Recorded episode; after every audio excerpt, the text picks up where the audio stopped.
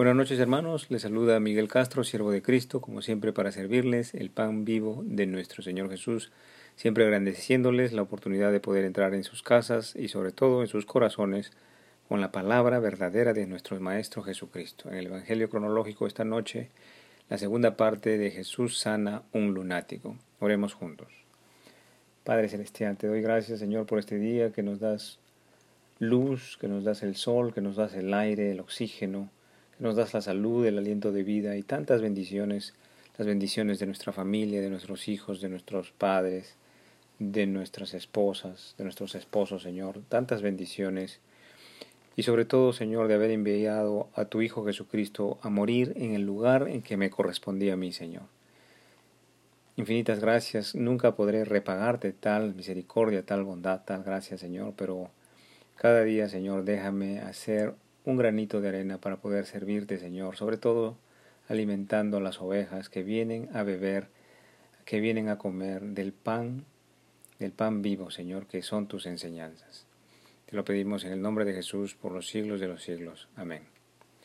Continuamos entonces leyendo Marcos 9 del 19 al 29 y dice así.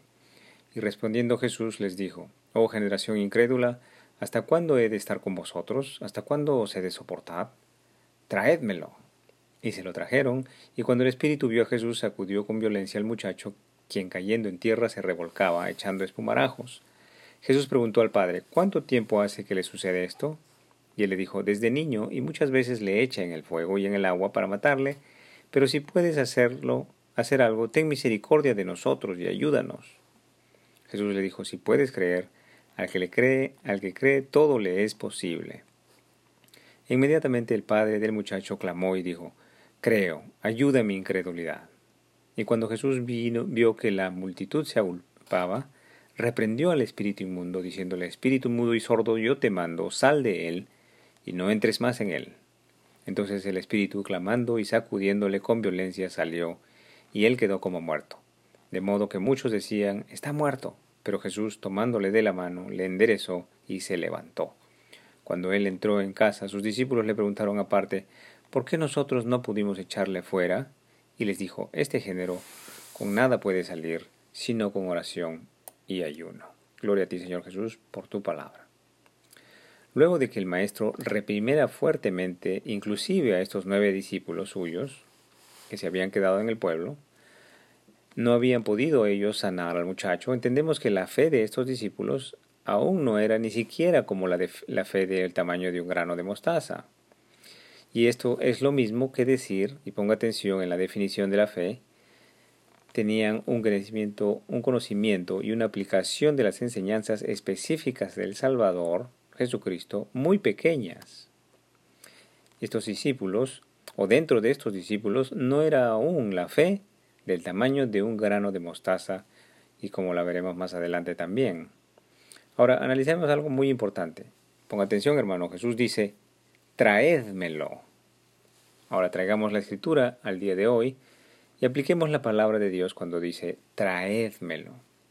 Y vamos a analizar dos puntos aquí acerca de esta palabra.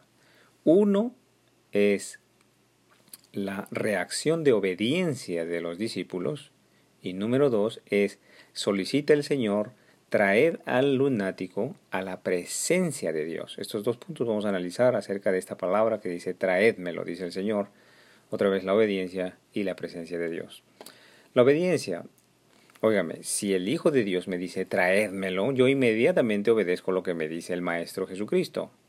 Si yo tuviera un familiar enfermo y deseo que sane o deseara que sane, y el Señor me dice generación incrédula y perversa y luego me dice traédmelo, pues estaría, estaría yo completamente dispuesto a obedecer su palabra, la palabra de Jesús, trayendo estos, estos eventos a los días de hoy. Entonces la obediencia a la palabra de Jesús, la obediencia a la palabra de Dios, es un agente trascendental, importantísimo en el proceso de sanidad, no solamente de los enfermos, sino también de los que servimos a Dios, para poder traer a los que sufren a la presencia de Dios. La obediencia estamos hablando. Gloria a Dios. Ponga atención, hermano. En 1 Samuel 15, 23 dice, porque como pecado de adivinación es la rebelión y como ídolos e idolatría es la obstinación, esto es la terquedad, la desobediencia. Por cuanto tú desechaste la palabra de Dios, Él también te ha desechado para que no seas rey. Y bueno, rey significa hijo de Dios también. El segundo punto es que el Señor nos pide traer a alguien a la presencia de Dios. Es en este caso el lunático, pero también podría ser un enfermito de la familia, un familiar.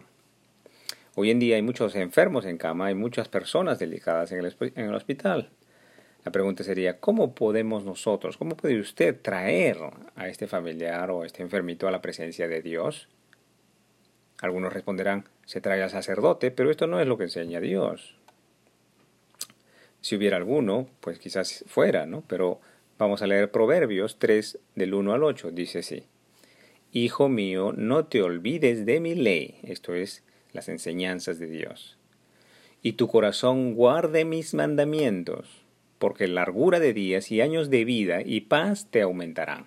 Nunca se aparte de ti la misericordia y la verdad. Estamos leyendo Proverbios 3 del 1 al 8. Átalas a tu cuello escríbelas en la tabla de tu corazón, y hallarás gracia y buena opinión ante los ojos de Dios y de los hombres. Fíate del Señor tu Dios de todo tu corazón y no te apoyes en tu propia prudencia. Reconócelo en todos tus caminos. Y Él, Dios, enderezará tus veredas. No seas sabio en tu, en tu propia opinión. Teme al Señor tu Dios y apártate del mal, porque será medicina a tu cuerpo y refrigerio para tus huesos. Gloria al Señor. Si usted tiene un familiar enfermo y usted desea traerle, usted desea acercarle, usted desea ponerle en la presencia de Jesús, ¿verdad? Y luego ahora dice la Escritura que la palabra de Dios, los mandamientos y las enseñanzas de Cristo, la ley, son como medicina para tu cuerpo y refrigerio para tus huesos. Entonces, ¿cómo puede usted traer a algún enfermito a la presencia de Dios, a la presencia del Señor Jesús? Hermanos, yo no predico teoría, sino la palabra de Dios y doy testimonio del poder de Dios y de sus palabras y le advierto de los engaños del hombre que le distraen de la verdadera medicina de Dios, su palabra, sus enseñanzas. Esto es lo que dicen los santos que han decidido obedecer a la palabra de Dios y a ninguna otra. Salmo 115 del 3 al 8. Esto dicen los santos. Nuestro Dios está en los cielos. Todo lo que quiso ha hecho. Los ídolos de ellos son plata y oro, obra de manos de hombres. Tienen boca, mas no hablan. Tienen ojos, mas no ven. Orejas tienen, mas no oyen. Tienen narices, mas no huelen. Manos tienen, mas no palpan. Tienen pies, mas no andan no hablan con su garganta, semejantes a ellos son los que los hacen y cualquiera que confía en ellos. Gloria a Dios. Está hablando de la semejanza de una estatua con una persona que no trae a vida la enseñanza del Salvador.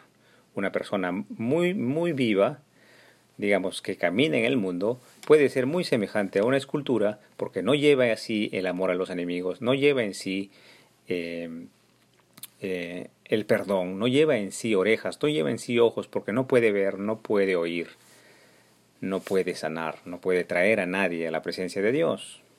Ahora leamos la palabra de Dios. ¿Qué dice el Señor Jesús? Juan 6 del 63. El Espíritu, esto es lo que dice Jesucristo en Juan 6, 63, es el Espíritu el que da la vida. La carne para nada aprovecha. Las palabras que yo os he hablado son Espíritu y son vida. Gloria a ti, Señor Jesús, por tu palabra. Hermanos, ¿desean entonces vida para sus familiares enfermos? Y a la vida eterna me refiero. ¿Desean medicina para los huesos, no solo en el sentido espiritual, sino en el sentido físico inclusive? ¿Podría usted traer la palabra de Dios a los que han caído en enfermedad por falta de conocimiento de Dios, por falta de arrepentimiento de sus pecados? ¿Hallarán esperanza a los perdidos si usted llevara en sí el amor a los enemigos, el perdón, y todas las maravillosas enseñanzas del maestro carpintero? ¿Podría usted llevar a un familiar a la presencia con el Salvador, llevando en sí mismo un espíritu vivo y eterno, el Espíritu Santo de Dios? Gloria a ti, Señor Jesús. Vamos todos al encuentro con el Salvador, vamos todos al aprendizaje y profundización en el ejercicio de sus enseñanzas, en el ejercicio de sus palabras. Y con toda fe les digo, solo Cristo puede salvarnos, solo Cristo puede sanarnos. Muchas gracias por su tiempo. Hasta aquí el estudio bíblico del día de hoy. Continuaremos el día de mañana si Dios así nos da un día más de vida. Que el Señor os acompañe en vuestro angosto caminar, el ejercicio vivo de la palabra de Dios. En el nombre del Padre, del Hijo Jesucristo y del Espíritu Santo. Amén.